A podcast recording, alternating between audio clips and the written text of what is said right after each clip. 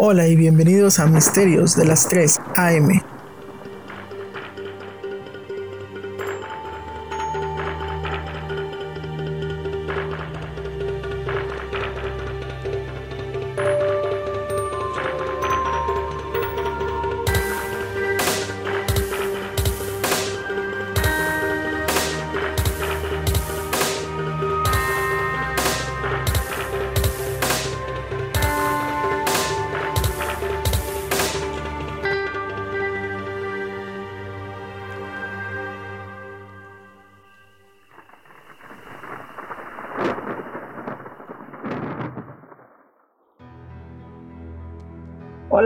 Misterios de las 3 AM. Soy su anfitrión Eduardo y conmigo mi amigocha Catalina. Hola Lalo, ¿cómo estás? Acuérdate, hoy soy Madame Misterio. Bueno, mándamelo por escrito antes de empezar para que... Para que... ¿Qué onda? ¿Cómo estás? Muy bien, aquí ansiosa por contarles otra historia a nuestros misteriosos. Órale. Pues fíjate que nos fue muy bien, al menos la, la primera semana de estreno, ¿eh? Tuvimos algunos seguidores ya que le picaron en el botoncito de seguir en Spotify y bastantes descargas para, para hacer nuestro primer episodio. ¡Yay! Ay, eso me emociona mucho, fíjate. Mm. ¿Y qué onda? A ver, cuéntame. ¿Qué, qué te cuento? ¿Qué te cuento? Las historias paranormales. Fíjate que nos han llegado este, muchas anécdotas. ¿Ah, sí? En una de las cuales sí, suceden en, en los Oxos. Bueno, hay un Oxo en específico por aquí y últimamente he hecho amistad con, uno de los chicos ahí. Y me dice que siempre hay una hora determinada, no voy a decir que son las 3 a.m., así como se llama nuestro portal misterioso, ¿verdad? pero, pero este, dicen que ven pasar eh, una niña, o sea, en esas horas, y se mete al cuarto frío donde están los hielitos. Ah. Ajá, así como que yo le dije, ¿es neta? Me dice, sí. Me dice, de hecho, pues somos varios, hay diferentes turnos, hay diferentes muchachos, hay unos que les tocan las mañanas, otros que les tocan las noches, pero coinciden con las características. Interesante, ¿verdad? Sí, sí, sí. Este, fíjate que, habría que preguntar más. Fíjate que algunos de nuestros escuchas eh, que, que nos contactaron para comentar sobre el primer episodio, un par nos, hicieron eh, algunas sugerencias que quieren escuchar. Eh, hay uno que quiere saber sobre, sobre teorías de, la Tierra Hueca o del Triángulo de las Bermudas. Otras, personas preguntaron por asesinos seriales mexicanos. Y pues a ver si en algunos próximos episodios los, complacemos ¿no? con, con ese tipo de historias. Mm, perfecto. Vamos a contar una historia de las que gusten, más que nada para darles más a nuestros escuchas, más de lo que ellos quieren, más misterios. Pero sí, fíjate, sí, asesinos seriales, este, aquí en México, sí hay. Yo no me acuerdo. Pues fíjate que hay uno que le puse el, ojo. Mm, todavía estoy eh, buscando información, pero recuerdo no te que hace, cuerpo, ¿verdad? No, eh, hace poco, de hecho, creo que el año pasado o el antepasado, no estoy muy seguro, había un supuesto, bueno, habían aparecido tres casos de tres mujeres que las habían, o sea, habían aparecido muertas, pero que un rasgo peculiar en el, en el, en el modus operandi es que tenían, les faltaba un pedazo de cabello, como que les quitaron un pedazo del cuero cabelludo con todo y cabello y las tres víctimas tenían algo muy similar, entonces andaban con la, con la duda de si era eh, los inicios de algún tipo de asesino en serie, pero es lo único que, que tenían en común. O sea, eran muy diferentes los el método usado para asesinar, no lo hizo de la misma manera ni en el mismo tipo de lugares. O sea, puede ser que sí, puede ser que no, pero todavía estoy recabando un poco de información. Y eso creo que estaría interesante para, para abordar. No, es, sí, suena bastante interesante.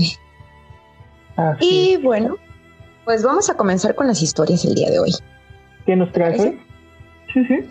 Oh, te traigo, bueno, ya ves que estamos en el mes de noviembre, mes de muertitos, el mes de las ánimas, de, los tamalitos, atoles, la engordadera, ricos tamalitos, con su respectiva salsita, claro. Ah, el pancito de muerto con el chocolate abuelita que no puede faltar.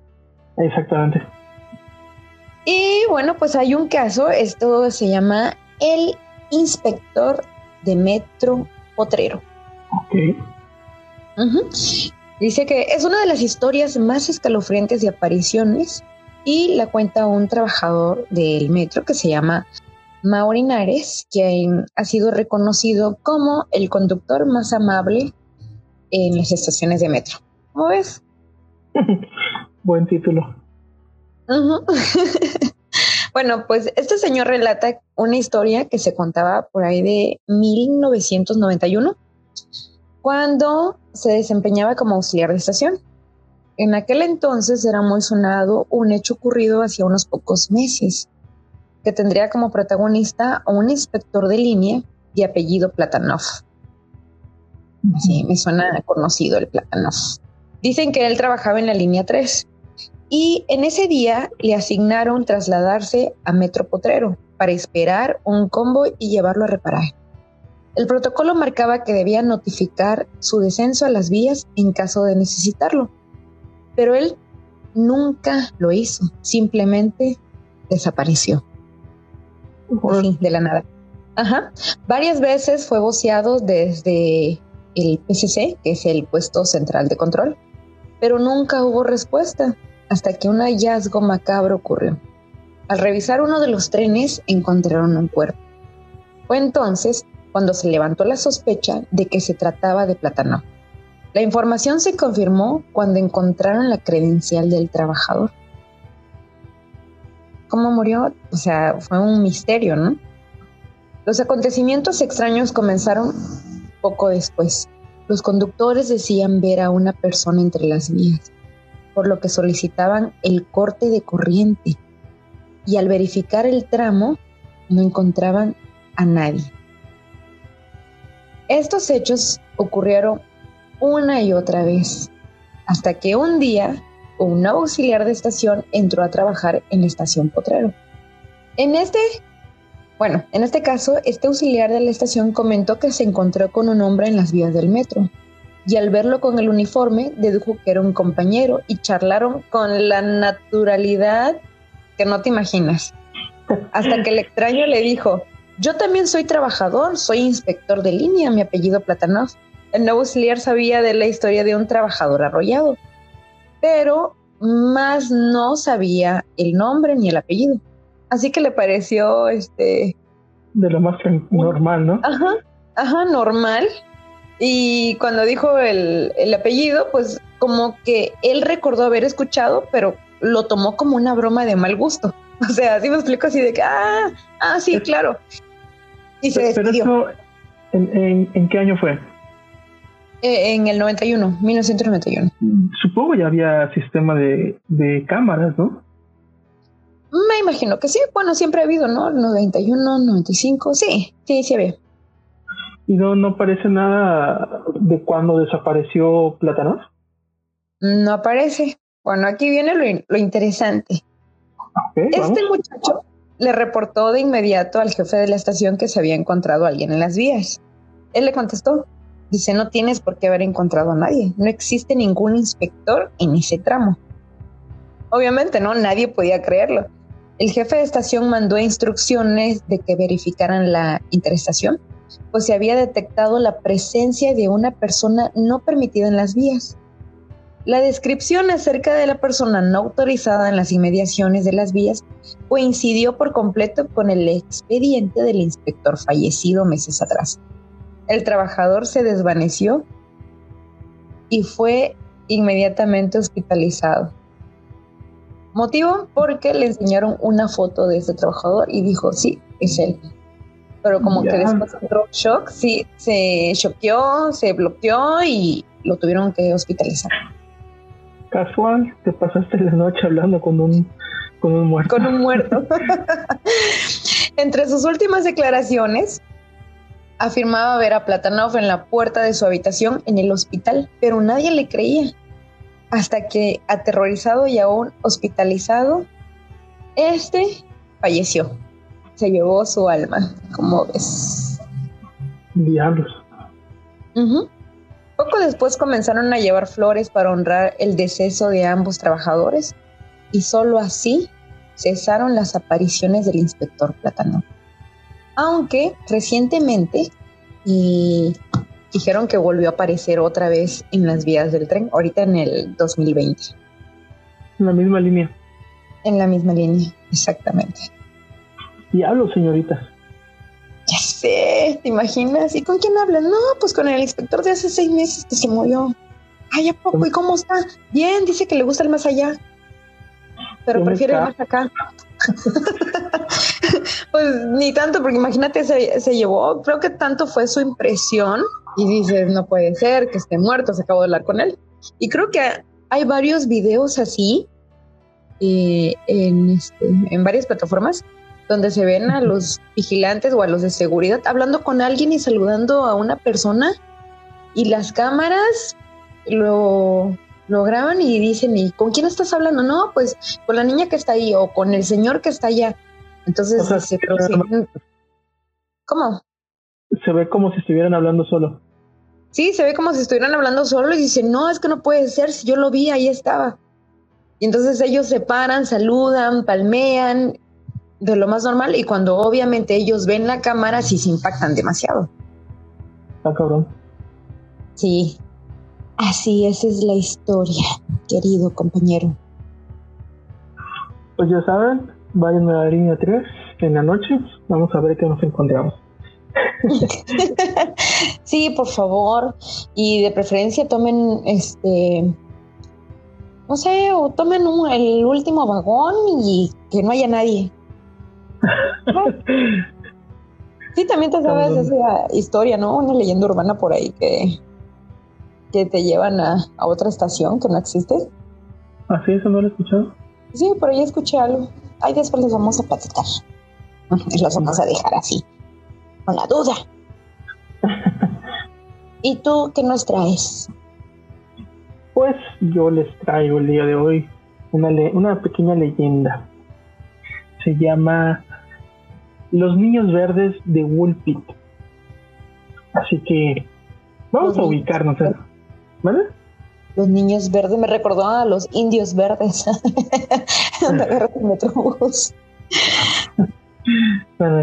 Bueno, vamos a ubicarnos en el siglo XII. Según una leyenda, en las épocas en las que se cosechó, se hizo una cosecha en, en el poblado de Woolpit, esto sería en Inglaterra. Un día, los aldeanos, mientras estaban haciendo sus labores, se percatan de que, bueno, tienen sus cosechas y al límite de, de la cosecha hay como un bosque y saliendo de ese bosque, eh, ellos se percatan de que vienen dos niños, una niña y un niño más pequeño que ella. Ambos niños vienen con vestimentas extrañas, eh, tienen la piel de color verde, que es lo, que más eh, les dio impacto, y venían hablando un idioma completamente extraño. Estaban, se, veían, se veían desorientados y con una, con una notable desnutrición los aldeanos van, los, van a ayudarlos, llevan a una casa cercana a los huertos y pues resguardan a los niños sin saber qué onda, porque no, entienden qué es lo que, lo que dicen, no saben de dónde vienen, siguen pensando en, en el color verde. Ellos intentan alimentar a los niños en ese momento, pero los niños rechazan toda comida. Los ves hambrientos desnutridos, pero no quieren comer. Ellos aceptan comer frijoles recién cosechados. Y los comen con... ¿Crudos? Sí, sí. y, los comen con un amor que diantros les dieron un buen. Y con el paso de los días empiezan a, a comer verduras, más verduras, no, no. Lamentablemente, a causa de esa desnutrición que traían, el niño más pequeño murió un poco tiempo después. Y la niña, y la niña sí, sí soportó la mala alimentación y sí empezó a mejorar poco a poco con los pocos alimentos que comían. Con el paso del tiempo, la niña empezó a, perder la pigmentación color verde. Y obviamente, pues empezó a crecer. Y pasando ya el tiempo, ella pues se volvió una señorita atractiva ahí en el poblado. Verde. Aún, digamos que ya no era verde, ahora era como una esmeralda así sensual, así poco a poco iba haciéndose más clara, mm. pero sin hablar inglés. No es hasta que, que, se topa con un caballero del poblado de Kings Lynn, que es muy cerca de, de y este hombre la desposa, se casa con ella, eh, le enseña el idioma y poco, pasando el tiempo, poco a poco empezó ya a poder expresarse, a formar oraciones, su pigmentación desapareció por completo al cabo de unos años. Y ya ella explicó, cuando ya tuvo la capacidad de, de formar oraciones, describió de dónde venía. Ella dijo que el lugar donde él y, ella y su hermana, eh, su, hermano, perdón, eh, vivían era un lugar cavernoso, un lugar donde no había sol y un lugar donde todos eran iguales a ellos, de color verde. Ella dice que, que no era de esta tierra. Ella pensaba o afirmaba que venía de otro mundo completamente. Cuando le preguntaron cómo llegó, ella, ella comenta, ella comenta que su hermano y ella escucharon un ruido muy fuerte como tipo campanas. Y eso hizo que se alejaran un poco del, lugar donde estaban todos congregados en, su, en su mundo. Entonces dice que dentro, en, en la oscuridad caminaron por unos túneles y ella sentía que iban caminando hacia arriba, como que iban de subida, hasta que se topan con un digamos, como una cortina de luz y la atraviesan y aparecen inmediatamente en la boca de una cueva dentro del bosque donde fueron encontrados los niños. Mm. Ahora, hasta la fecha, en todo ese momento, los mismos pobladores no se explicaban, o sea, de dónde vienes. Muchos dijeron, no, pues a lo mejor vienen del cielo, a lo mejor son, para resumirlo, extraterrestres, ¿no? Cabe aclarar que la niña, la niña, o sea, se casó con este hombre y tuvieron una hija, la cual creció en el mismo poblado de Bullpit y hasta el día de hoy se supone hay descendencia de, de esta mujer a la cual la nombraron Agnes ese es su nombre. Bueno, el nombre que le pusieron en el poblado. A la vez, hay tres teorías que justifican, bueno, tratan de justificar eh, esta historia de los niños verdes. Y estamos hablando de que la primera teoría se basa en que, digamos, eh, con la medicina moderna saben que una enfermedad que provoca un tipo de pigmentación verde es un derivado de, la anemia que es producida por el producida por una muy mala alimentación durante un tiempo prolongado. El investigador Duncan Lunan buscó eh, evidencias médicas desde la primera vez que se, dio a conocer que existía esta, esta enfermedad llegó a los, al año mil, 1600 feria y lo único que encontraron fueron dibujos de cómo era la enfermedad, de cómo se... Clorosis se llama la enfermedad. Y en realidad en los dibujos no era completamente verde, sino eran distintos tonos que no se parecían tanto al verde, pero como que iban camino a, y no era en todo el cuerpo. Estos niños era prácticamente todo el cuerpo, o sea, los revisaron y de pies a cabeza estaban pigmentados, o sea, porque no era que los pintaste de verde o algo, o sea, les tocabas la piel y no se, no se corría pintura y como para esas épocas dudo mucho que hubiese una pintura tan permanente. Entonces, esa enfermedad no, no, lo, no lo justifica y aparte no justifica el idioma extraño ni las ropas extrañas que tenían estos, estos seres. La segunda se basa en la descripción de donde la niña dijo que venía. Y esto se vincula mucho con una teoría que en ese entonces nadie tenía en mente, pero en la actualidad sí, y es la teoría de los portales dimensionales y la teoría de la tierra hueca. Cada, que la niña dijo que, ella vivía en un lugar muy eh, cavernoso y que todo el camino que emprendieron e, ella y su hermano era en ascenso, dando a entender que a lo mejor esa cueva era una entrada a la dimensión de la tierra hueca. Y la última teoría es más por los escépticos. Ellos afirman que en esa época había un relato de un conde llamado Norfolk, el cual a su cuidado quedaron un par de niños que tenían una fortuna inmensa. Él era su tutor. Dicho conde envenena con arsénico a estos niños y los abandona en el, en el bosque. Los deja a su suerte y él cobra esa herencia y se vuelve puta millonario. Al haber dejado a los niños, él pensó que se habían muerto, pero en realidad no murieron y se quedaron deambulando en el, en el bosque, por lo que les faltó comida, el arsénico se quedó en su cuerpo y según el arsénico, en, en, cuestiones de envenenamiento provoca un cambio de pigmentación en la piel, aunque no hay registros de que sea en el 100% del cuerpo, o sea que todo el cuerpo te cambie de color.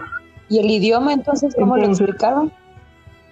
Ah, ahí va, ahí va, ahí va, Entonces, ellos dicen, no, pues eso es lo que pasó. Este conde intentó matarlos, falló, y pues los niños quedaron, y por eso los encontraron con una desnutrición tan fuerte, tan, tan grave, por eso hasta incluso murió uno.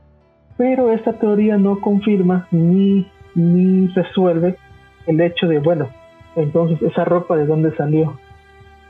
¿Y por qué no hablaban español? Digo inglés ellos mismos dicen que esa zona de Europa es cerca de España.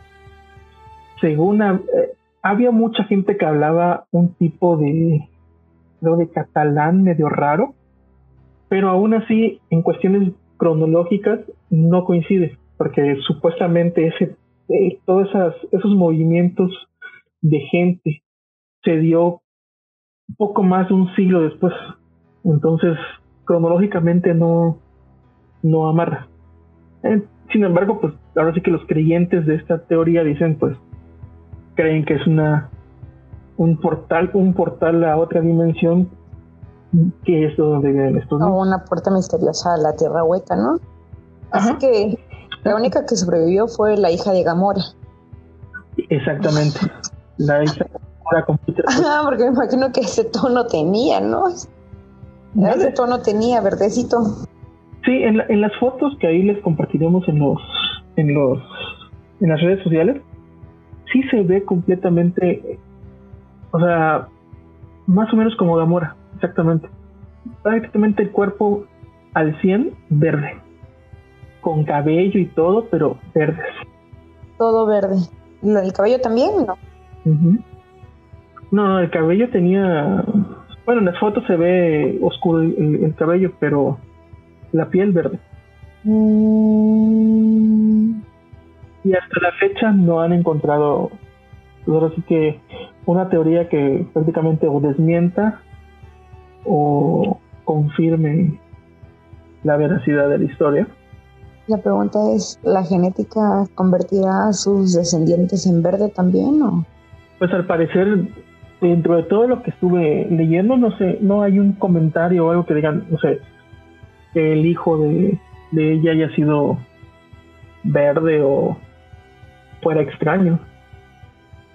Porque incluso comentan los, eh, la misma crónica que con el paso del tiempo la pigmentación fue desapareciendo y pues eso se podría decir que a raíz del cambio de alimentación y del sol y el y el sol pues fue que tomó ese color. Sí está muy interesante. Ya después les vamos a hablar acerca de la tierra hueca y de los sí, está, portales dimensionales que hay por ahí. Así que escríbanos qué temas quieren qué les gustaría escuchar. Así es. Bueno. Pues, ¿qué más tienes para comentar? Pues eso sería todo por esta noche. Son las 3 en punto exactamente de la mañana. Ah, no es cierto. Alguien me preguntó, oye, ¿y en realidad sí graban a esa hora a las 3 de la mañana? Y yo, no.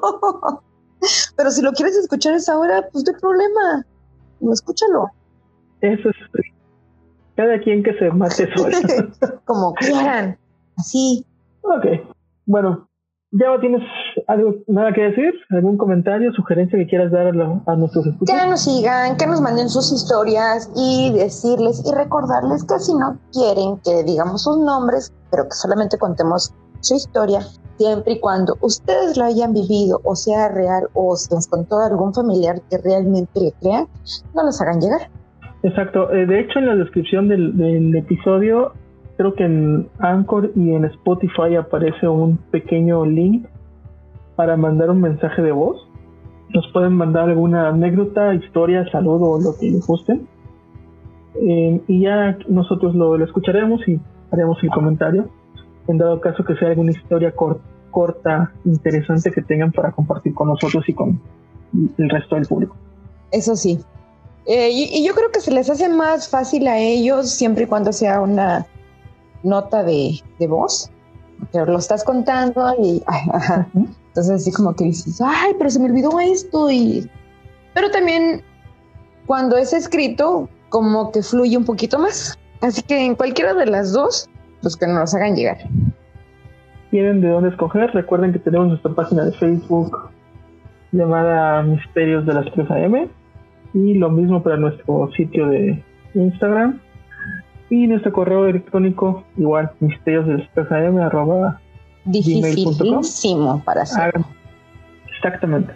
Y pues no queda más que comentarles, más que despedirnos. Que pasen una misteriosa noche a las 3 AM. y se levantan a las 3, ojalá sea el baño nada más. O a tomar agua. Sí. bueno, pues muchas gracias por escucharnos. Besitos. Bye. Chao. Esto es una producción de Red Dot Podcast.